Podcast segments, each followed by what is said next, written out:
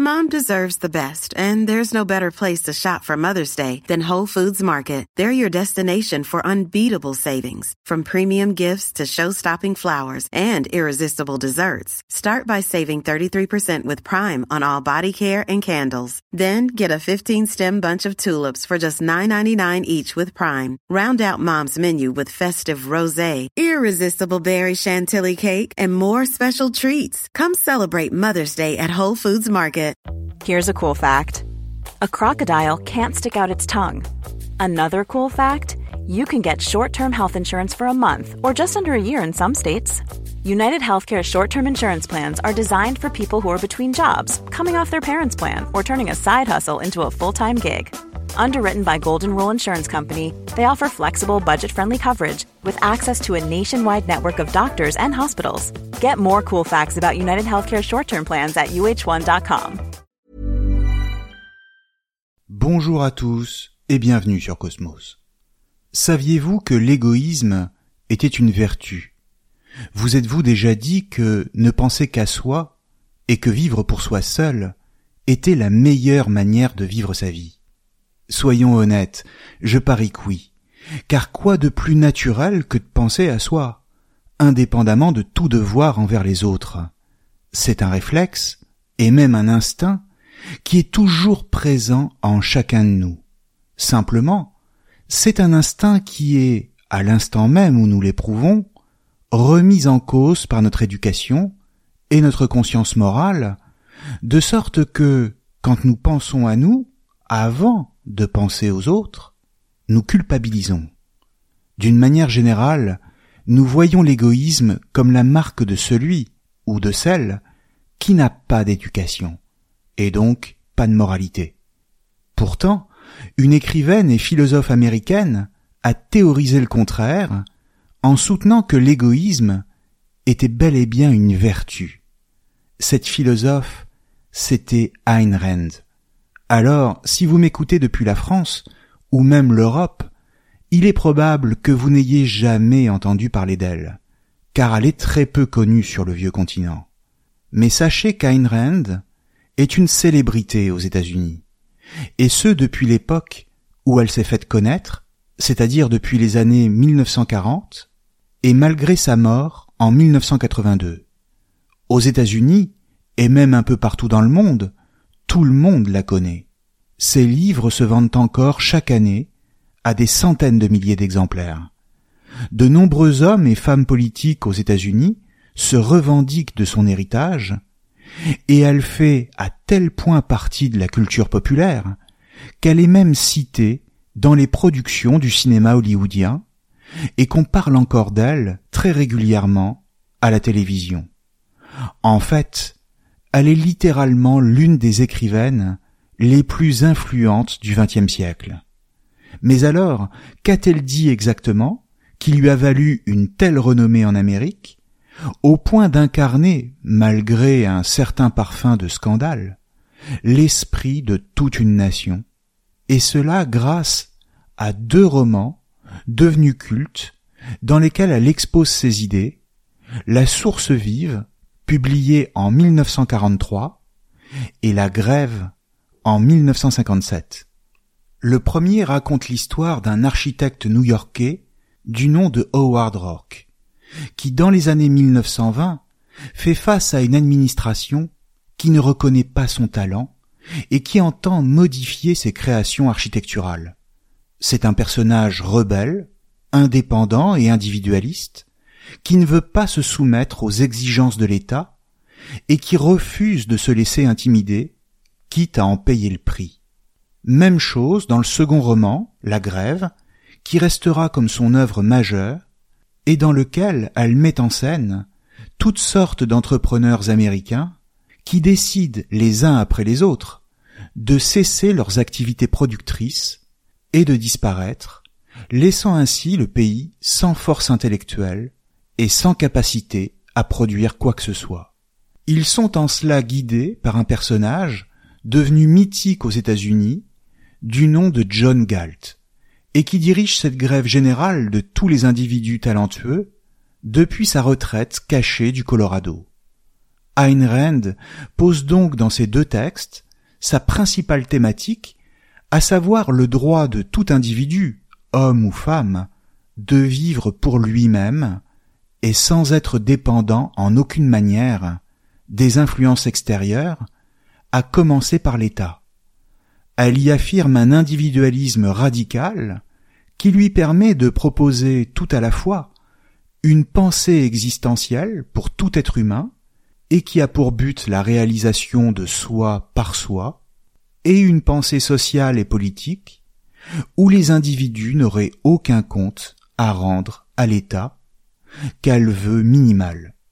Il y a donc une articulation logique entre d'un côté la question éthique de savoir comment vivre sa vie à soi, son existence propre, et d'un autre côté, celle qui consiste à savoir comment organiser les existences des individus au niveau politique. Sa démarche est donc profondément inspirée de la pensée éthique d'Aristote, qui fait la même articulation. À en tire une philosophie, l'objectivisme, qui consiste à penser l'objectivité de l'existence de tout individu et d'en tirer les conséquences, à savoir que tout individu doit vivre pour lui-même. Et c'est en ce sens qu'elle fera de l'égoïsme une vertu. Pourquoi? Pour le comprendre, il faut d'abord garder à l'esprit que pour Ayn Rand, l'égoïsme ne se définit pas simplement comme une petite passion individuelle, mesquine et dérisoire, qui ne viserait que la satisfaction personnelle et sans aucune considération pour autrui. Non. Être égoïste pour Rand, c'est ne reconnaître aucune autre autorité que son propre jugement rationnel. Être égoïste, pour elle, c'est se conduire en toute indépendance par rapport à quiconque viendrait me dire comment je dois agir, ce que je dois penser ou dire. Vivre pour soi, c'est donc mener sa vie en fonction de ce que l'on est, de ce que l'on estime être le meilleur pour soi, et donc en fonction de ses intérêts propres et selon ce que nous dit notre raison pour y arriver. C'est pourquoi elle parle du concept d'égoïsme rationnel, au sens où il ne s'agit plus d'un égoïsme en tant que simple passion personnelle, mais de l'affirmation de soi et de ses buts, éclairés par un principe de rationalité. Ou si vous préférez, il est parfaitement rationnel de chercher à accomplir son propre bonheur. Et on peut même dire que cela devient le but moral le plus haut, avant même de faire le bonheur des autres. D'une manière générale, Ayn Rand demande pourquoi la vie et le bonheur des autres individus devraient forcément avoir plus d'importance que ma vie et mon bonheur à moi. En quoi l'altruisme est-il plus une vertu que l'égoïsme? Et selon quel principe?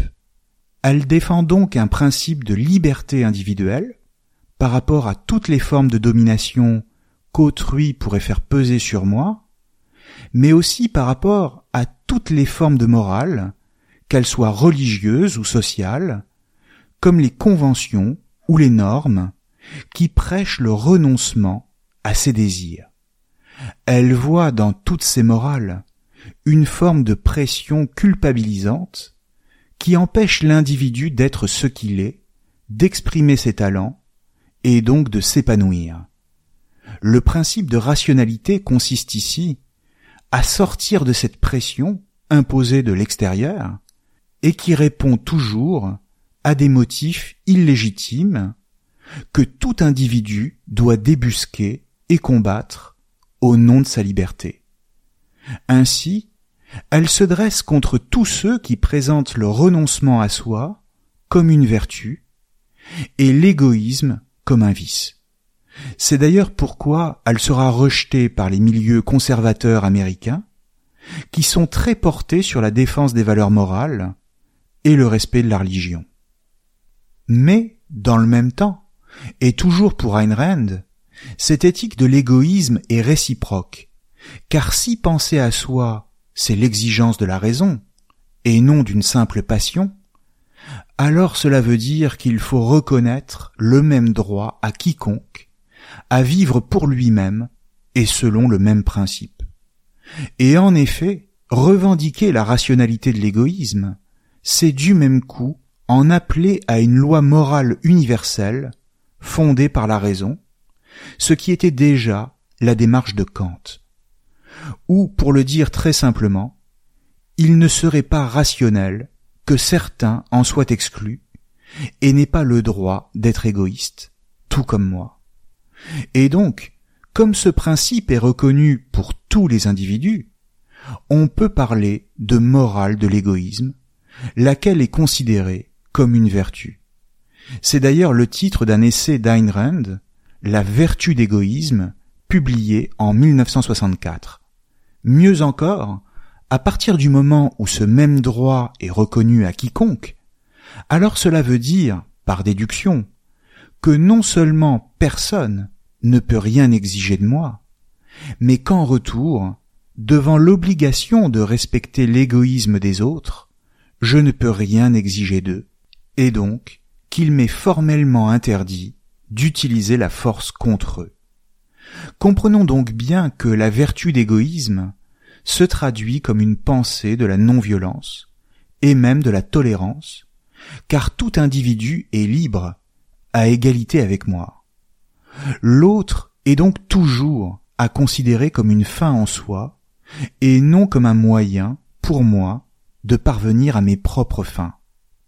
C'est encore une fois la pensée de Kant que croise ici celle de la philosophe américaine, ce qui est assez étonnant. En clair, je ne peux pas utiliser autrui, m'en servir pour atteindre mes propres buts, ou pour satisfaire mes plans, car cela serait littéralement immoral.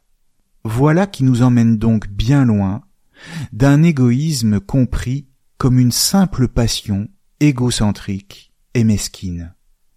D'ailleurs, pour elle, la vertu d'égoïsme est parfaitement compatible avec une certaine forme d'entraide sociale et de respect mutuel, dans la mesure où celle-ci fait l'objet d'un choix délibéré, et donc qu'elle n'est pas imposée ni par la morale religieuse, ni par les conventions sociales.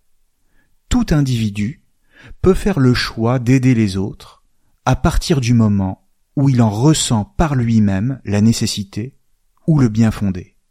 De la même manière, elle explique que tous les progrès réalisés par l'homme dans l'histoire, dans le domaine de la pensée, comme en science ou en art, l'ont été grâce au talent et à l'égoïsme de certains individus qui ont d'abord cherché à exprimer ce qu'ils portaient en eux-mêmes, plutôt qu'à faire preuve d'altruisme, choquant ainsi la morale et attisant la haine des médiocres.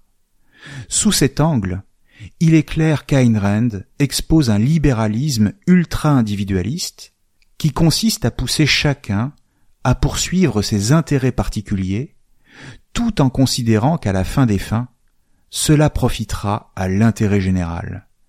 C'est-à-dire exactement ce que disait un certain Bernard de Mandeville 250 ans plus tôt.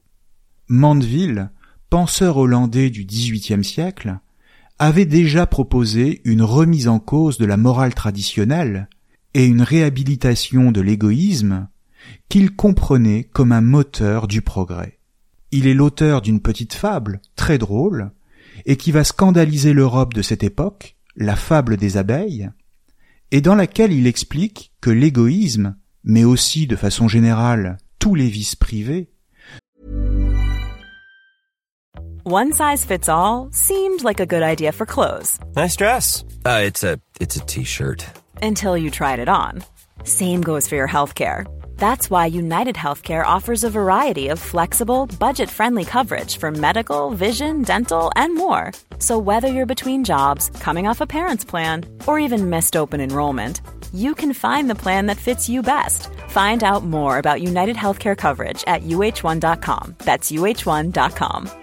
Mom deserves the best, and there's no better place to shop for Mother's Day than Whole Foods Market. They're your destination for unbeatable savings, from premium gifts to show-stopping flowers and irresistible desserts. Start by saving 33% with Prime on all body care and candles. Then get a 15-stem bunch of tulips for just $9.99 each with Prime. Round out Mom's menu with festive rosé, irresistible berry chantilly cake, and more special treats. Come celebrate Mother's Day at Whole Foods Market. Quality sleep is essential. That's why the Sleep Number Smart Bed is designed for your ever evolving sleep needs. Need a bed that's firmer or softer on either side? Helps you sleep at a comfortable temperature? Sleep Number Smart Beds let you individualize your comfort so you sleep better together. JD Power ranks Sleep Number number 1 in customer satisfaction with mattresses purchased in-store. And now, save 50% on the Sleep Number limited edition Smart Bed for a limited time. For JD Power 2023 award information, visit jdpower.com/awards. Only at a Sleep Number store or sleepnumber.com. This is Paige, the co-host of Giggly Squad, and I want to tell you about a company that I've been loving, Olive and June. Olive and June gives you everything that you need for a salon quality manicure in one box. And if you break it down, it really comes out to $2 a manicure, which is absolutely insane. It's also so easy to get salon worthy nails at home with Olive and June. The difference between how your nails used to look when you did them yourself and now with the Manny system is a complete game changer. The best thing about Olive and June too is it's a quick dry. Dries in about one minute, lasts for five days, and full coverage in up to one to two coats. Visit oliveandjune.com slash perfectmani20 for 20% off your first system. That's oliveandjune.com slash perfectmani20 for 20% off your first system. Sont à encourager pour le plus grand bien de toute la société. D'où le sous-titre de la fable des abeilles, Les vices privés font la vertu publique. Voilà qui est étrange et donc très intéressant. Alors arrêtons-nous un instant sur cette fable et essayons de comprendre de quoi il s'agit.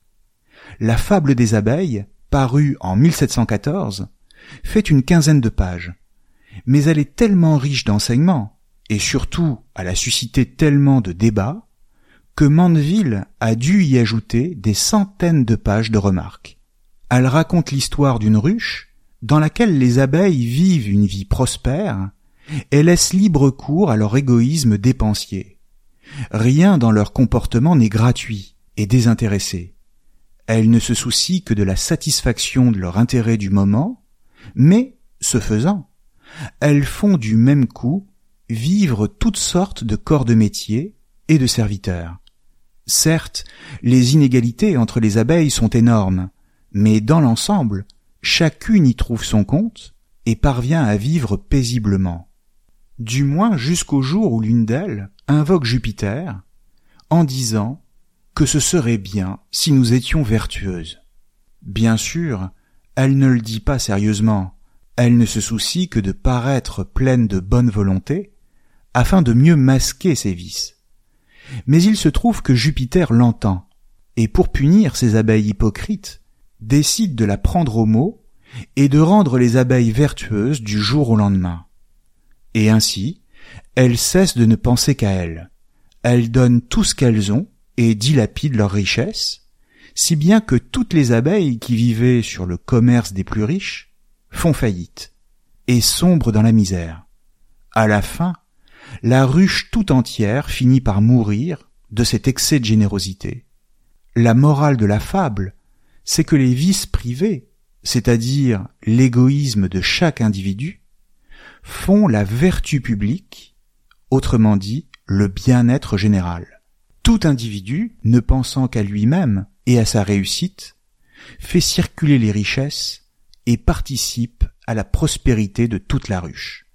En clair, il faut voir dans ce texte la pierre fondatrice du libéralisme économique, et qui pose d'emblée comme présupposé que, pour que tous les individus qui constituent une société soient heureux, ils doivent se défaire de toute forme de morale.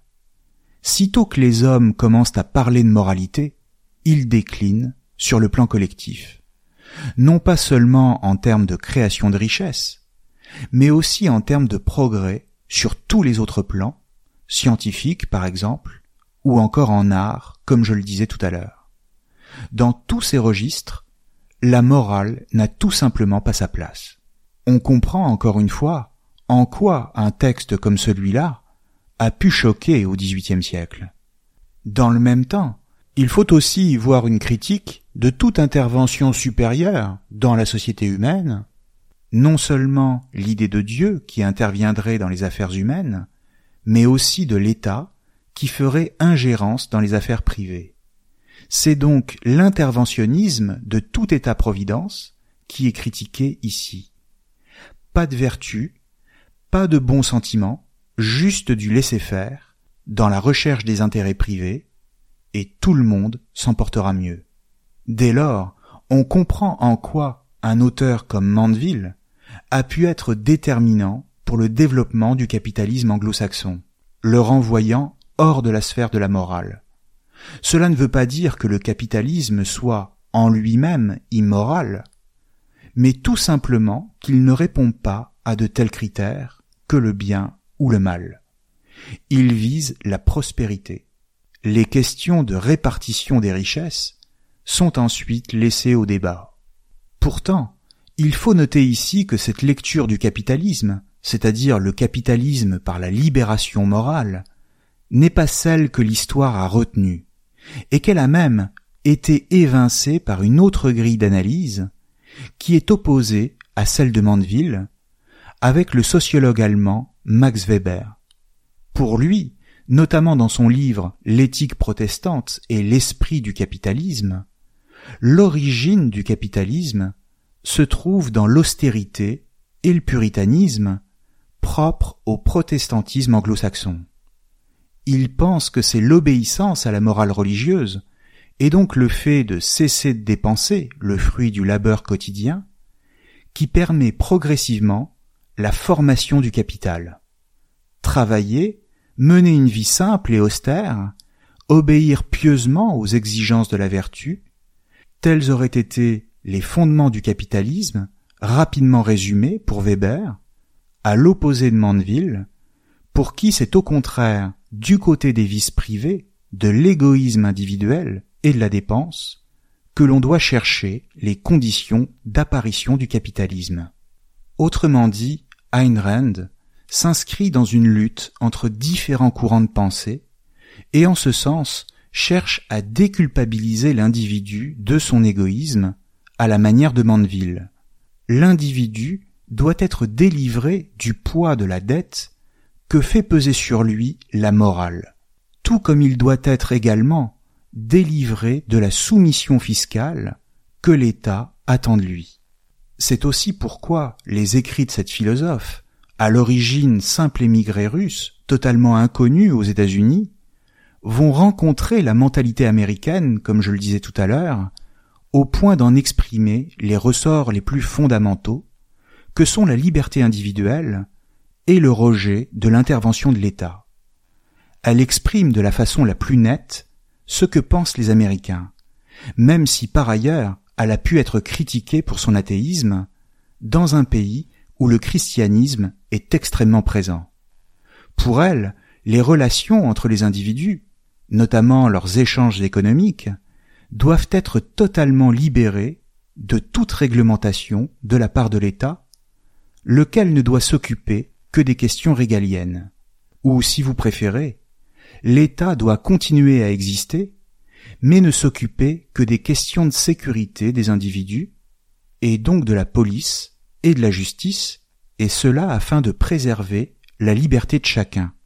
C'est alors le règne d'un capitalisme compris par Ayn Rand comme l'horizon général du bonheur humain, dès lors que les individus sont libres de rechercher leur bonheur privé et donc de faire primer leurs objectifs personnels, mais cela tout en échangeant avec les autres de manière pacifiée et rationnelle. Autrement dit, il s'agit pour elle de voir dans le capitalisme une solution pour faire coexister les égoïsmes entre eux et de construire un lien entre éthique et politique. Ce lien, il consiste à dire que la vertu de l'égoïsme individuel peut fonctionner au bénéfice de tous dans le cadre du marché. Ainsi, c'est la société tout entière, libérée de toute entrave étatique, qui se confond avec le marché. Et cela n'est pas sans nous rappeler le courant du libertarianisme, avec lequel Ayn Rand a été assez proche, sans pour autant y adhérer totalement. Mais alors, qu'est-ce que le libertarianisme? Le libertarianisme, qu'on appelle aussi libertarisme, c'est une école de pensée très présente au sein de la société américaine depuis les années 60 jusqu'à aujourd'hui, et même de façon générale très présente dans la mentalité même des Américains, c'est-à-dire dans leur façon de comprendre le monde. Le libertarianisme associe en une même doctrine la défense des libertés économiques et le démantèlement de l'État-providence, la défense des libertés individuelles, dont la légalisation des drogues ou la plus totale liberté d'expression, et une résistance contre l'impérialisme américain dans le monde. Il s'agit donc d'une rencontre entre les libéraux et les libertaires, c'est-à-dire des militants de gauche engagés contre la guerre du Vietnam. Les libertariens, comme Murray Rothbard et ensuite Robert Nozick notamment, considèrent que rien ne doit venir entraver la liberté de l'individu. Envoyer des gens à la guerre, c'est nuire à leur liberté. De la même manière, leur faire payer des impôts, c'est tout autant nier le principe de propriété de tout individu. La liberté individuelle est pour ainsi dire un principe sacré que rien ne doit remettre en cause, et dont il faut tirer toutes les conséquences en termes de disparition totale de l'État. Comprenons bien que le libertarianisme ce n'est pas seulement le libéralisme, lequel peut être organisé de différentes manières, mais toujours par des instances politiques, et donc dans le cadre de la loi. Le libéralisme, pour ainsi dire, c'est le règne de la loi. Non, le libertarianisme, c'est le marché tout seul, et sans aucune instance politique. En clair, cela veut dire plus aucune obligation civique, et surtout plus aucun impôt. De sorte qu'on a pu parler d'anarcho-capitalisme, c'est-à-dire d'une forme de capitalisme littéralement anarchique. L'enjeu, c'est le retour à un droit naturel par opposition au droit créé par l'État. Or, bien qu'elle soit proche des libertariens, Ayn Rand souhaite un État minimal, ce qui la place devant une contradiction majeure, à savoir d'un côté maintenir un État, et d'un autre côté lui interdire de prélever des impôts, conformément au respect de l'individu. Question dès lors, comment financer un État, même si ses fonctions sont réduites au strict minimum, sans prélever d'impôts? Le problème est central quand il s'agit de penser l'égoïsme, car dès lors que l'on pose pour principe que chacun doit pouvoir vivre sa propre vie, alors comment financer les services publics qui permettent justement de le faire? À commencer par les forces de l'ordre et la justice. La réponse d'Ayn Rand consistera alors dans ce qu'elle appelle l'impôt volontaire, c'est-à-dire dans le volontariat de certains individus qui accepteront de financer le fonctionnement de l'État. Elle propose également un système d'assurance permettant aux citoyens de souscrire à tel ou tel service public précis, mais encore une fois, sans s'étendre sur ce sujet pourtant majeur. Alors, on peut à bon droit s'interroger sur la validité d'une telle réponse, et se demander s'il ne s'agit pas d'une certaine forme de naïveté, voire d'une contradiction dans la pensée d'Ayn Rand. Et il est vrai qu'il y en a beaucoup. Cela dit, gardons à l'esprit que ce n'est pas parce qu'un système n'est pas parfaitement cohérent qu'il n'est pas fécond. Malgré les insuffisances que l'on peut lui reprocher, a le mérite de proposer un principe de vie et de poser la question de la liberté individuelle face à l'État. Enfin, elle nous demande pourquoi l'homme a-t-il forcément besoin d'un code de valeurs et nous invite à nous interroger sur le bien fondé de ce qu'on nous présente comme des valeurs à respecter. Or, cette démarche n'est-elle pas toujours aussi urgente? Merci à tous et à très bientôt sur Cosmos.